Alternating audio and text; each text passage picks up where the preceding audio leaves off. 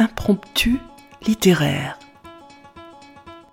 Voici quelques pages écrites par Anne Brunswick sur les Juifs de Sibérie, poétesse et universitaire, dont nous avons choisi de vous donner le témoignage. Amis auditeurs, bonjour. Aujourd'hui, nous vous proposons la lecture à plusieurs voix. Les femmes en avaient payé le plus lourd tribut. Le cas de Yissou. Pour amener un peu de légèreté dans cet univers marqué par une histoire Je vous ai choisi un extrait du chapitre 9, intitulé Assise près de l'incubateur, espèce de navire miniature en On plexiglas, sélectionne la main-d'œuvre destinée aux mines, aux chantiers, aux coupes de bois. Des textes d'auteurs du XXe et du XXIe siècle viennent jusqu'à votre oreille. Écoutez.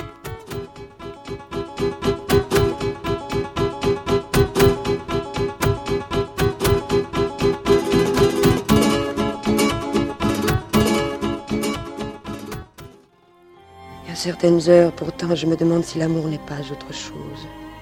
S'il peut cesser d'être un monologue et s'il n'y a pas une réponse, quelquefois.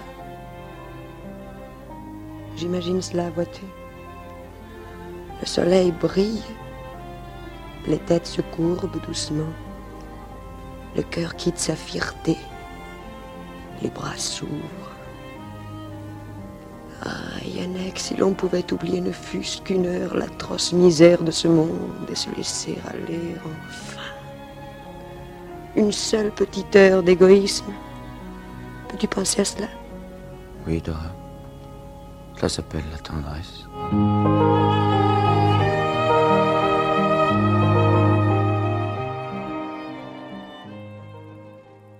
Amis auditeurs, bonjour. Nous retrouvons Albert Camus et Maria Cazares grâce à la publication de leur correspondance permise par Catherine Camus. Durant la dernière décennie de sa vie, Camus accumulera engagement, succès et revers. Dans le même temps, Maria Cazares, star de son temps, enchaîne les films, pièces de théâtre et enregistrements à la radio. Octobre 1951, Albert Camus publie L'homme révolté, ce qui creuse ses différends avec l'équipe des temps modernes et la rupture avec Sartre en 1952 en est le point d'orgue. La même année, Maria Cazares est Hilda au théâtre Antoine dans la pièce de Sartre Le diable et le bon Dieu. À la comédie française dont elle est pensionnaire, Maria Cazares est Elvire dans Don Juan en 1952. Solitaire et solidaire, Camus démissionne en 52 de l'UNESCO qui vient d'admettre l'Espagne franquiste. Maria triomphe en Avignon en 1954 dans Macbeth avec le TNP de Jean Villard. En 56, la publication du roman de Camus, La Chute, traduit cette critique de l'existentialisme tout en dressant dans la figure du juge pénitent une autocritique. Ils seront réunis tous les deux sur les planches du Festival d'Anjou en 1953 et 1957. Cette même année, le prix Nobel de littérature consacre la notoriété de l'écrivain. Il meurt au retour de Lourmarin sur la Nationale 5 le 4 janvier 1960. Oh, je crois que tous les deux on se ressemblait sur certains points et qu'on avait un, un sens de ce que j'appelle la fidélité, c'est-à-dire ou destin, ou je dirais un mot que, maintenant on n'ose plus dire, honneur. Tour à tour, familière, passionnée, l'échange épistolaire rend compte de leur interrogation quant à la création, de leurs soucis respectifs plus quotidiens. Mais écoutez plutôt.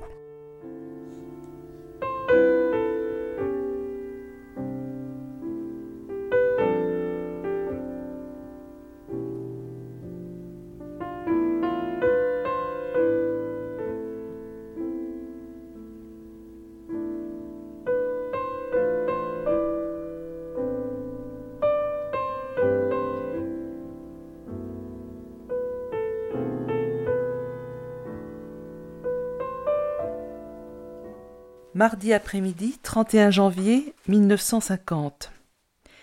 Il a fait une journée merveilleuse. Je suis sortie un moment chercher une petite table que j'avais aperçue et que j'ai achetée pour la mettre devant la cheminée du salon. Puis j'ai déjeuné en compagnie de deux jeunes femmes que j'ai connues au théâtre Montparnasse et de Pitou. J'ai fait un louable effort pour rester au niveau de la conversation. Une de ses camarades, Jacqueline Maillan, est une vivante, comme tu dis, qui cache sous des apparences joyeuses et joviales un fond de peine et même de désespoir, qui transpire à travers tout son entrain et qui prête à tout ce qu'elle fait une couleur désolée et désolante. Extrêmement sympathique et touchante. Pour relever le ton du déjeuner, je me suis laissé aller à une gaieté débordante qui m'a laissé ensuite dans un étrange dépaysement. Mais j'ai décidé de réagir. Je ne veux plus me laisser gagner par l'ennui, et j'userai de toutes mes forces pour l'écarter. Je me suis mise à apprendre la prière d'Esther. Hélas, apprendre. C'est une chose que je ne peux pas faire longtemps, car il arrive vite un moment où je ne retiens que des mots qui finissent par perdre tout leur sens j'ai abandonné aussitôt. Un peu de musique et la troisième lecture de ta lettre. Mon pauvre amour, toi aussi tu es à bout de souffle. Je le vois bien depuis quelque temps, et si tu savais comme je te comprends quand tu me dis l'impression que tu as éprouvée à m'entendre à la radio. Le temps passe et balaye tout. Mais rien, rien ne vient remplir ce vide qu'il fait dans le cœur. Tu me demandes de t'attendre. Mon amour, je t'attendrai. Je t'attendrai tant qu'il le faudra. Je t'attendrai durant ma vie entière s'il le fallait. Seulement, mon doux amour, comme cela est difficile, n'est-ce pas? Dur, épuisant, stérilisant. Ah, nous avons bien mérité un bonheur de printemps. Puisse-t-il nous être donné sans trop de restrictions. Mais nous arrivons au bout de la côte. Courage. Après la moitié du chemin, c'est la descente vers les plaines et la mer. Après la moitié du chemin, on n'ajoute plus les jours d'absence, un après l'autre. Après, on retranche. Chaque matin un du nombre de jours qui restent jusqu'au retour. Courage donc. Même si en ce moment, un peu égarés, nous nous éloignons, nous nous perdons l'un de l'autre, l'heure est proche où nous nous retrouverons et où nous nous réapprendrons. Et au fond, nous sommes si sûrs l'un de l'autre, si certains de ne jamais nous égarer tout à fait, si convaincus de nous reconnaître toujours pleinement, que rien, rien au monde ne peut nous effrayer. Va, va donc, de ton côté ton chemin. Moi, je suis péniblement le mien, mais je m'oriente toujours du côté de la mer. Là, nous nous retrouverons, et alors? Imagines-tu? Héberto vient de me téléphoner. Il a reçu ta lettre où tu lui demandes de n'engager personne pour doubler Serge. Avant d'avoir ton accord.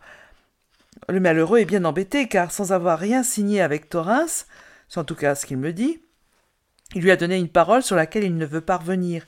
Il m'a prié de te téléphoner pour te rassurer et te convaincre du talent de ce jeune garçon au physique si émouvant. Pour le faire un peu enragé, je lui ai répondu que je ne pouvais rien dire pour le moment, après le semblant de répétition auquel j'avais assisté, et qu'il n'avait qu'à demander à Polo de se mettre en rapport avec toi, puisque c'est lui qui avait eu l'idée d'engager ce comédien. En fait, je tiens à te calmer tout de suite. Je ne trouve pas le physique de Jacques Torrens particulièrement émouvant, tout au moins pour jouer la comédie. Je ne connais pas encore ses possibilités, mais il ne me paraît pas à première vue plus mauvais qu'un autre, et je crois qu'il se tirera de sa tâche très honnêtement. Sois donc tranquille et ne t'occupe plus de cela. Une autre chose me tourmente plus que toutes ces petites histoires. Ce sont tes crises de découragement dès que le travail ne va pas tout à fait comme tu le veux. Je ne te connais pas suffisamment pour être en mesure de savoir s'il en a toujours été ainsi, ou si cela vient seulement maintenant. De toute manière, je trouve qu'il est assez difficile pour toi de te remettre à ton œuvre aisément après des mois de fatigue, de lutte, de maladie, et je ne comprends pas que tu ne te sois pas attendu à une part de stérilité que tu dois surpasser, et que tu te décourages pour quelques heures perdues en vain. Ah. Vite le soleil à Cabri, le soleil et le ciel bleu, les promenades solitaires. Vite, vite. J'ai rarement rencontré quelqu'un qui a un besoin vital de soleil comme toi. Je continue Proust, cinquième volume. Oh, il m'agace souvent, mais je lis. Je lis pour arriver à ces pages qu'il me réserve parfois pour me ravir. Bon, j'arrête. Pour le moment, je vais faire la cure à mon père. À tout à l'heure, mon amour. Je dois encore te parler de cette nuit, nuit sublime que j'ai passée avec toi. Je t'en raconterai les détails. Ils vont peut-être t'ouvrir des horizons imprévus pour ton essai. Mardi 15h, 31 janvier 1950. Mon amour chéri, j'ai reçu ta bonne longue lettre de dimanche lundi, et je me suis trouvé plus vivant l'ayant fini.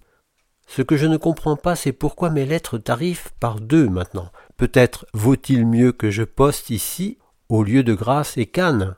Du moins ce sera régulier. Avant de laisser parler mon cœur, il y a au moins une chose que je voulais régler affaire avec Blény. Il y a aussi des noms et des histoires que je ne peux supporter. Par surcroît, je n'ai des traites, etc. Ah non, on ne peut pas dire qu'on se trouve entre gentilshommes. Voilà en tout cas mon opinion. Signe tes traites et je t'aiderai à t'en débarrasser bien avant le délai fixé.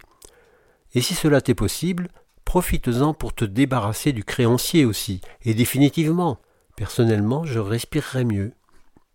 Ceci dit, je n'ai rien de nouveau à te raconter. Je me suis couché tôt hier, fatigué, et j'ai dormi jusqu'à six heures du matin. J'ai attendu l'heure du petit déjeuner, comme toujours dans l'insomnie, j'ai dû me débattre contre de fâcheuses images. Au matin, on a apporté un piano loué pour Francine, et depuis, des flots de notes emplissent la maison.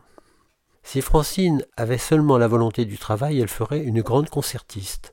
Je la pousse, mais quelque chose défaille toujours dans son caractère. À quatre heures, je suis descendu en voiture à Cannes chercher Dolores. Elle n'était pas chez elle et je suis remonté seul, mais cette petite virée avec Desdémone n'était pas désagréable. Puis le courrier. Ah, mon amour, quelle envie j'ai de courir à la gare la plus proche quand je t'imagine petite et seule, je me désespère quand j'imagine que tu vas retrouver ce vide et cette sécheresse, et que tu vas me perdre et te glacer encore. Comment faire? Oui, c'est long, interminable, épuisant. C'est une montée qui n'en finit plus et qui vous crève le flanc. Tu existes, il y a toutes les joies de ton amour qui m'attendent, toutes les délices de ton corps, ta tendresse, tes baisers, et je me morfonds dans une vie médiocre et insensible. Et par surcroît il faut tenir, se taire, et faire taire tout élan en soi. Mais si dur que cela soit, il faut résister, et venir à bout du temps et du sommeil. Courage, courage, chérie. La saison va tourner. Imagine, imagine seulement ce qui suivra. Et quand tu auras perdu mon image, pense à ce que nous serons et comment nous serons. Moi aussi, je m'ennuie, je ne guéris pas de toi. Je te cherche la nuit, je pense à toi le jour, je suis seul. Ah, mon cher amour, ma désirable, ne me laisse pas en chemin, ne te refroidis pas tout entière. Laisse une braise, une petite braise, et je saurai la ranimer jusqu'à ce que tu sois à nouveau toute crépitante entre mes bras. J'embrasse ta bouche étroitement.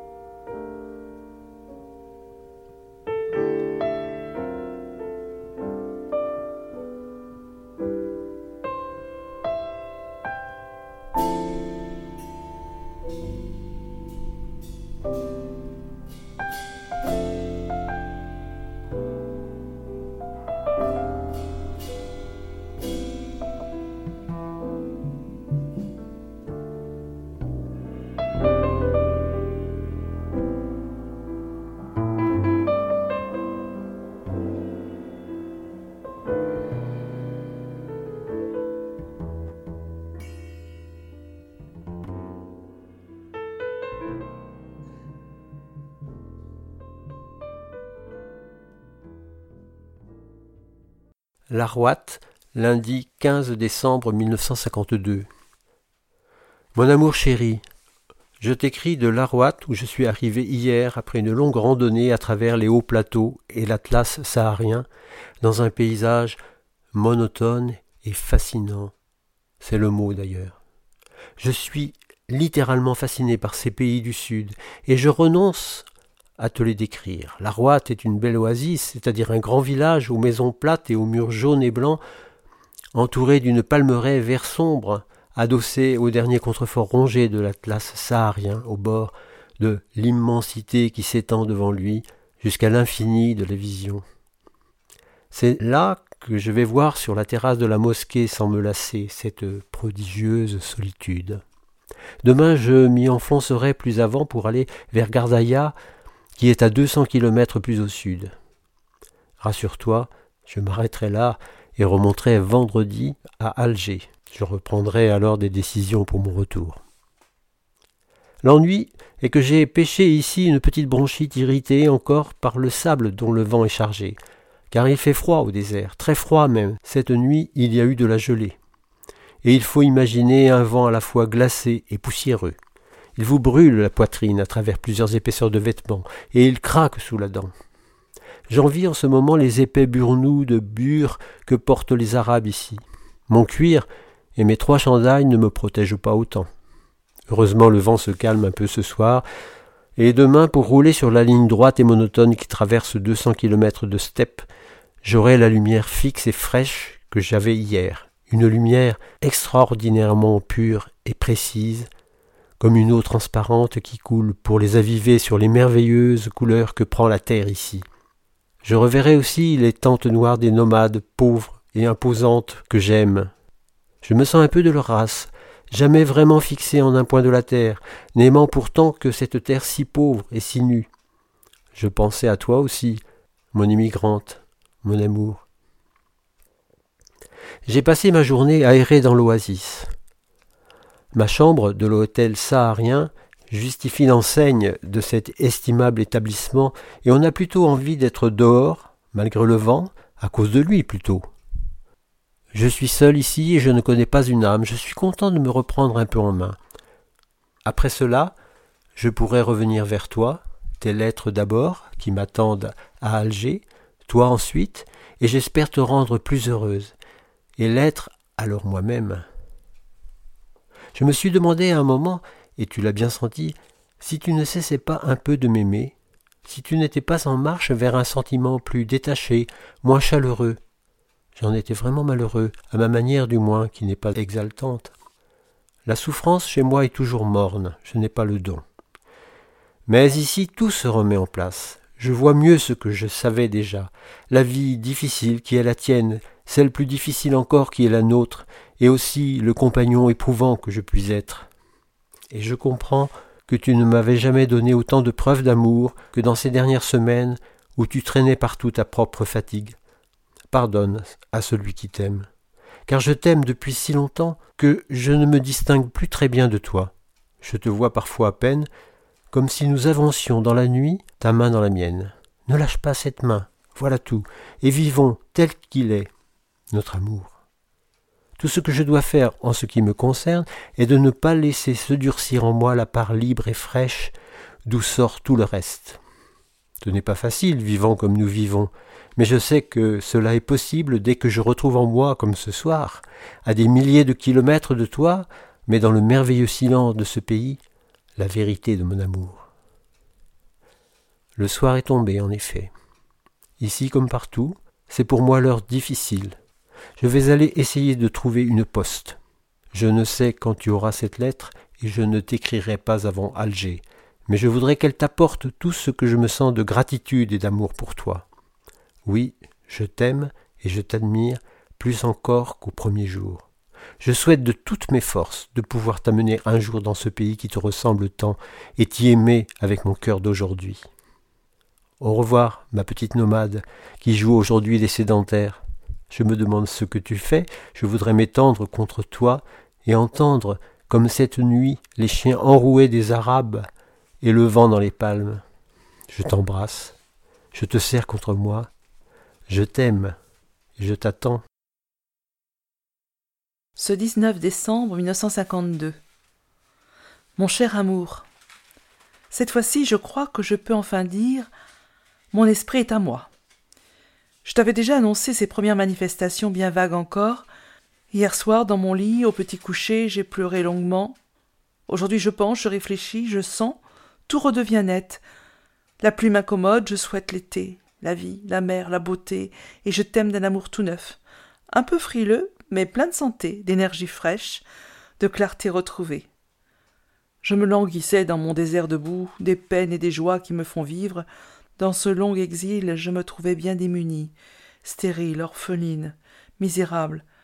Mais ce matin, j'ai su à mon cœur lourd, aux longues nostalgies que j'ai tirées de mon sommeil, que j'avais de nouveau mis un pied dans ma patrie, et que si je ne peux pas encore aborder les plaines brûlées de la Castille, je suis au moins installé solidement au cœur même des prairies mélancoliques de ma Galice. Je voyage donc vers toi, mon Saharien. Bientôt nous nous retrouverons, et bientôt le printemps. L'été viendront nous libérer de ces mois difficiles que nous avons passés.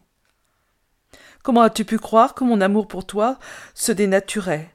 Comment as-tu pu imaginer que je puisse me détourner du seul chemin qui me lie étroitement à cette terre? Mais es-tu fou J'ai essayé, il est vrai, de m'inventer des ambitions nouvelles. J'ai voulu t'alléger de tout le poids de ma passion, si difficile à supporter quand elle s'accroche tout à toi. Les circonstances m'aidaient sur le plan de mon métier, le seul qui soit capable de me tenter. Je me découvrais de nouvelles sources de talent, des forces jeunes, et aussi une matière jamais exploitée encore, tout ce théâtre auquel je n'avais pas encore touché. Il ne m'en fallait pas davantage. Je me suis rué. Et puis il y a eu le travail, l'épuisement, le travail encore, l'épuisement toujours, et encore toujours la fièvre de faire mieux et plus, mieux, plus, et ce terrible sentiment d'impuissance et de tristesse. Mon bel amour, les joies de mon métier aussi, je les trouve seulement en toi quand je reçois un petit mot pendant un entracte, où je lis formidable. Quand tu me regardes, à la fin d'une représentation avec des yeux chauds et humides, quand tu m'aimes à travers ce que je viens de faire, de ton amour qui peuple ciel et terre.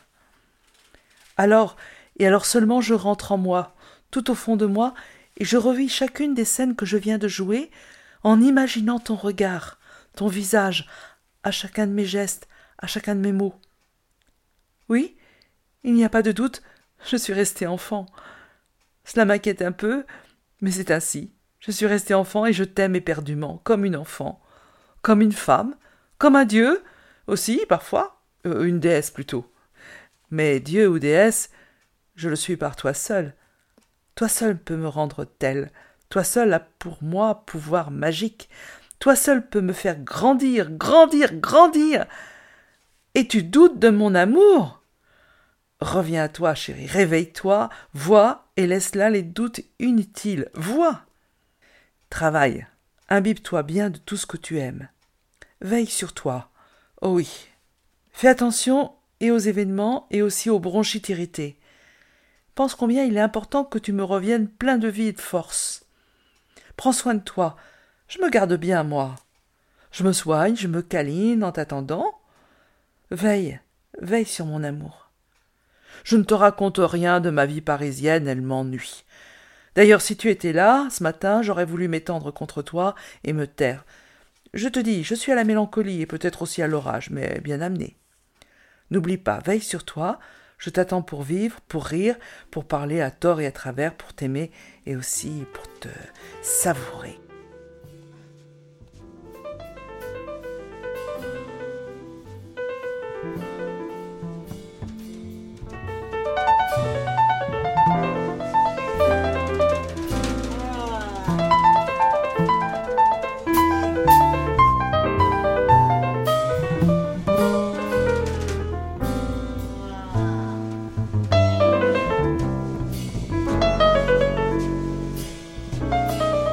Paris le 14 septembre 1958.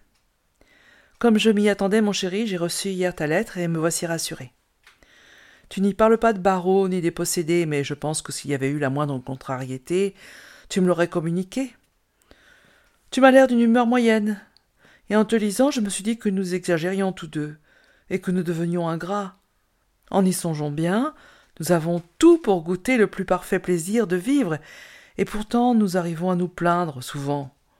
Aussi j'ai pris sur moi-même, et malgré un penchant net à la mélancolie, à la paresse, au dégoût, au cafard, je ne sais comment appeler cela, je me suis rudement secoué et je me suis remise en train. Je travaille d'arrache-pied et j'essaie de le faire avec élan. S'il est vrai qu'en s'agenouillant on peut arriver à croire, mon chemin est bon. Ce n'est pas pour cela que je t'embête aujourd'hui. Euh, je viens de te prévenir d'une lettre que tu vas recevoir euh, de Rouvet, l'administrateur du TNP. Des étudiants de Lima l'ont prié de te contacter pour obtenir de toi dix lignes d'une présentation à une semaine Camus qu'ils organisent. Et Jean Rouvet était tout chose à l'idée de s'adresser à toi. Je l'ai rassuré comme j'ai pu. Je pense l'avoir convaincu que tu ne mangeais pas des petits rouvets à ton déjeuner du matin. Je me suis permis de lui donner ton adresse en lui recommandant bien la discrétion. Et je lui ai promis, pour finir, que je t'écrirais aujourd'hui pour prévenir sa demande. Je te prie seulement de lui répondre gentiment, quelle que soit ta réponse, histoire de démontrer que tu n'es pas un ogre. Quant à moi, je me suis enfermé aujourd'hui pour mettre de l'ordre dans ma chimène. Ces derniers jours, on m'a gavé d'indications, et je voudrais bien avoir jusqu'à ce soir pour les trier. Malheureusement, je ne me sens pas très bien. Le sabbat, quoi. Et je peine un peu. Tenté par ma vue du livre de Pasternak, qui traîne à mes côtés, je mesure ma force de caractère aux heures de travail. Quelques nouvelles de la maisonnée. La Descarada attend son mari comme le condamné à l'aube. Katsu se remet de ses malaises en pissant dans tous les coins de la maison, et Tonton s'excite de nouveau en parlant de Martine Carole et de Brigitte Bardot. Par ailleurs, les premiers voyageurs du TNP sont déjà partis, Rouvet nous quitte demain, Villard mercredi, et enfin, vendredi, je dois moi-même prendre le vol. Je pars tranquille, laissant tout en ordre et rangé. J'espère aussi ne plus avoir à m'inquiéter d'Angeles et pouvoir me livrer à nos amis canadiens en toute liberté d'esprit. Avant de partir, je t'enverrai encore un petit mot. Tâche toi aussi de m'atteindre avant jeudi ou vendredi matin. Mais si tu n'as rien d'important à me dire, ne te complique pas l'existence en essayant de m'écrire longuement. Je te le répète encore, une courte phrase suffit. Rien de changé, tout va bien. Bon, mon chéri, je vais reprendre mon travail. En dépit de toutes mes occupations, ou peut-être à cause d'elles, tu me manques beaucoup. C'est bon aussi. J'aime sentir que tu me manques. Puisses-tu éprouver la même douceur? Je t'aime, je t'embrasse fort, fort. À très bientôt. Mercredi 17 septembre 1958. Mon cher amour, voici mon dernier message avant ta grande envolée. Je commence à réaliser seulement que je ne te verrai qu'en novembre. Mais je trouve aussi que tu as raison, que nous prenons le genre ingrat et que nous avons mieux à faire qu'à nous plaindre. Ta petite leçon indirecte m'a fait du bien et j'ai décidé de me secouer, d'être reconnaissant à la vie de tout ce dont elle m'a comblé, à commencer par toi, et de ne pas gémir sous prétexte que je ne travaille pas. Finalement, c'est toujours quelqu'un d'autre qui a travaillé en moi, à sa manière, sans tenir compte de mes petites idées. Quand le fruit devait tomber, il est tombé. Ce sera ainsi demain, et en attendant, je ne peux mieux préparer cette maturation qu'en accueillant les jours et les joies avec un cœur plein. Ainsi ferai-je. J'ai trouvé hier à Lourmarin une maison qui me plaît. Il se peut que je l'achète. Si je le faisais, je resterais ici quelques jours de plus pour m'occuper des actes et d'un début d'installation. Je te parlerai de cette maison. Elle serait favorable à la méditation silencieuse, au travail et aussi à la vie toute simple. Et elle est belle, à l'ancienne. Bon, quand tu recevras cette lettre, tu seras à quelques heures de ton grand départ. Mon cœur t'accompagne avec des souhaits de triomphe. Les Américains ont quelque chose à découvrir encore. Je ne les envie pas, mais j'imagine leur chance. Ah, la légère angoisse émerveillée.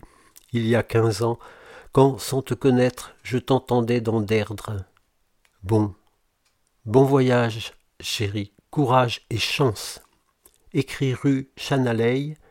Si tu as besoin de quelque chose, câble. Dans les vingt-quatre heures, mon éditeur pourra t'aider. Si tu ne peux pas écrire, ne te tourmente pas. Je ne te maudirai pas, je continuerai de bénir la vie qui te ressemble. Je te sers contre moi avec tendresse.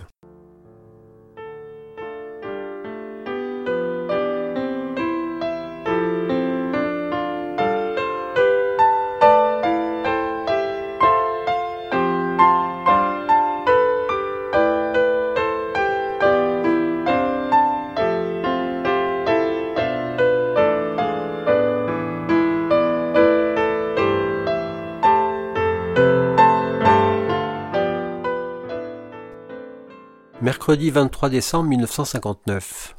Depuis lundi, j'ai récupéré ma tribu et comme toujours immédiatement, cette sorte de malaise en moi. C'est de moi plus que des autres que je suis mécontent alors.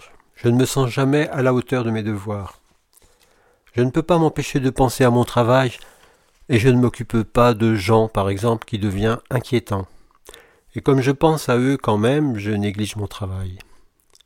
Si bien que je ne fais rien de ce que je devais faire. Peut-être aussi faut-il quelques jours de réadaptation.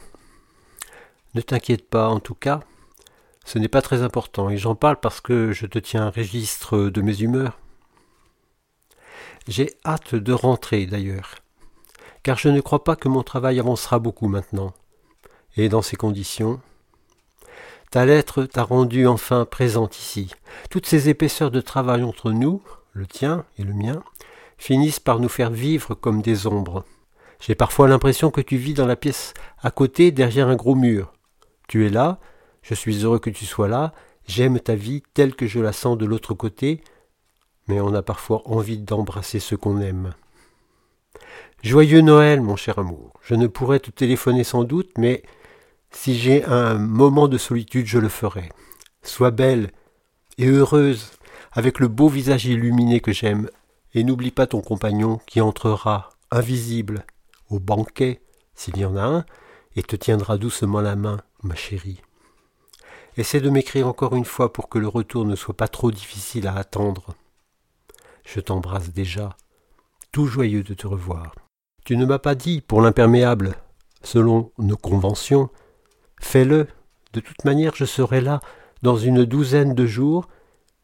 Le chèque 6 juin est pour que tu fasses de ma part un cadeau au Tio Sergio, à qui j'écris. J'écris aussi à Angeles. Merci, ma tendre. Soir de Noël 1959. Merci, cher prince, de toutes tes attentions et de toutes tes bontés. Après une journée harassante dans un Paris déguisé en souk tunisienne, toute la maisonnée s'endort heureuse et paisible. Tonton a eu une robe de chambre de cinq mille francs que je lui avais achetée en ton nom avant de recevoir le chèque qui lui était adressé. Je lui ai donc remis le cadeau, les quinze mille francs qui en restaient, et ta lettre. J'espère que j'ai bien fait. Je lui laisse le soin de te dire lui-même son émotion, de même que je réserve pour Angeles et Juan la joie hurlante de te crier leur reconnaissance. Quant à moi, je me dandine dans mon ciré. Il m'a coûté avec le chapeau trente mille francs. Je n'ai pas oublié nos conventions, mais je pensais que l'on pouvait attendre ton retour pour fêter la nouvelle année et le nouveau franc, et pour échanger nos présents. Pour le reste, j'ai eu droit à une très jolie louche offerte par Juan, et à un superbe et succulent dîner de Noël offert et présenté par Angeles, à une très vilaine poivrière, Dieu me pardonne, offerte par Léon, à un très beau livre offert par Carolina Venturini, à un mouchoir venu d'une adoratrice allemande, et une étrange chose qu'André Villard m'a apportée et qui, en principe, sert à table comme saladier. Quant à Dominique, elle m'a acheté une très jolie paire de gants. J'ai eu aussi, venu du midi, de belles roses de la part des gentils Gallimards et une boîte euh, à bonbons de la dame qui m'avait envoyé le fameux poème Madame, quand vous mourrez. À minuit, un certain Léon m'a téléphoné pour me souhaiter un joyeux Noël. Il m'appelle Maria, d'une voix chaude et tendre, et prétend m'avoir été présenté au Silène en juin 1956 par un ami d'Europe numéro un. Ah, mais il faut dire qu'en ce moment, les hommes semblent s'être concertés pour faire comme les matous en février. Clavel s'est révélé soudain pressant et lyrique comme s'il avait la colique. Casso souffre de revenez-y douloureux. Quelques nouvelles connaissances se déclarent pendant le temps d'une course de taxi. Et les hommes, dans la rue, suivent les femmes seules à la trace. Comme au théâtre, dans le terrain de la conquête ou de l'amour, on a envie de froncer le nez, le grand nez. Bouffez donc, je passerai après. J'ai vu Les Nègres. Le travail de Blin, remarquable. Dans la pièce, on pète trop à mon goût. J'ai vu la pièce de Spack. J'ai bien ri, mais gentiment. Marc Cassot fait ce qu'il peut, au mieux, mais comment y croire? Oh, c'est pas méchant, mais là, c'est vraiment trop un inodore. J'ai lu des manuscrits, passons, j'ai fait des courses. Je lis toujours Les illusions perdues de Balzac, afin de conserver les miennes. Pour le reste, j'attends ton retour pour te raconter, te parler, te dire, aimer, rire ensemble. J'attends aussi ton retour pour t'épouster. Je pense que tu en as un peu besoin, du moins durant quelques semaines. Je t'attends pour aller voir avec toi la pièce de Sartre, Les séquestrés d'Altona, et quelques films. Le mien, par exemple, qui je crois doit passer en janvier. Je t'attends pour que tu m'apportes un peu du bon air dans cette cave parisienne où il fait trop humide pour que la poussière n'y devienne immédiatement de la boue. Je t'attends, je t'attends ronde et souriante, la cuisse alourdie par l'absence des planches. Et en t'attendant, je t'embrasse à perdre haleine. PS. Apprenant que je suis en train de t'écrire, tout le monde me presse pour que je te dise merci, baiser, souvenir, affection, etc. Je te redis tout ça. Deuxième PS. Pour ce qui est de l'argent remis à Tio Sergio, il va de soi que je lui expliquer ce qui s'était passé. 30 décembre 1959. Bon, dernière lettre. Juste pour te dire que j'arrive mardi, par la route, remontant avec les Gallimards lundi. Ils passent par ici vendredi. Je te téléphonerai à mon arrivée, mais on pourrait peut-être convenir déjà de dîner ensemble mardi. Disons en principe, pour faire la part des hasards de la route, et je te confirmerai le dîner au téléphone. Je t'envoie déjà une cargaison de tendres vœux, et que la vie rejaillisse en toi pendant toute l'année, te donnant le cher visage que j'aime depuis tant d'années, mais je l'aime soucieux aussi, et de toutes les manières. Je plie ton imperméable dans l'enveloppe et j'y joins tous les soleils du cœur. À bientôt, ma superbe. Je suis si content à l'idée de te revoir que je ris en t'écrivant. J'ai fermé mes dossiers, ne travaille plus, trop de famille, trop d'amis de la famille. Je n'ai donc plus raison de me priver de ton rire et de nos soirées, ni de ma patrie. Je t'embrasse. Je te serre contre moi jusqu'à mardi, où je recommencerai. Maria Cazares, Albert Camus, ce sont deux artistes de premier plan, chacun dans leur art. Souvent éloignés par les conférences, pour lui, par les tournées théâtrales, pour elle, ils n'en continuent pas moins à s'écrire, à s'attendre, à se retrouver. Ces fragments d'un discours amoureux d'un autre genre s'achèveront par la mort accidentelle d'Albert Camus le 4 janvier 1960. Maria Cazares mourra le 22 novembre 1996. Un critique d'Uteil écrit La lecture de ces lettres devient comme la preuve ramassée et recomposée du discours amoureux dont Roland Barthes a fragmenté les éléments. Là où le critique déconstruit et disperse pour mieux saisir, les amants ne cessent de dire, vivre et souhaiter la réunion. Je lis souvent sous des plumes austères que des hommes d'action, ayant quitté la vie publique, se sont réfugiés ou se sont abrités dans leur vie privée. Il y a un peu de mépris, vous ne trouvez pas, dans ces termes de refuge ou d'abri? De mépris et l'un ne va pas sans l'autre, de sottise. Pour ma part, je connais au contraire beaucoup plus d'hommes qui se sont réfugiés dans la vie publique pour échapper à leur vie privée.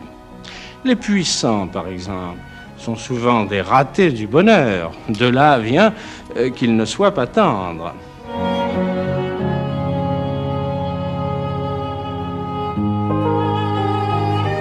Cette émission a été préparée et lue par Anne et Dominique. Nous remercions Yvan et Claude Michel pour l'enregistrement et le montage. Le Kiss Jarrett Trio interprétait I Fall in Love Too Easily. À bientôt. Chers auditeurs, si vous souhaitez réagir à cette émission, en connaître les horaires, la télécharger, nous rejoindre, rendez-vous sur le site de Radio G 101.5 ou sur le site de l'émission www.impromptu.fr. Vous nous y retrouverez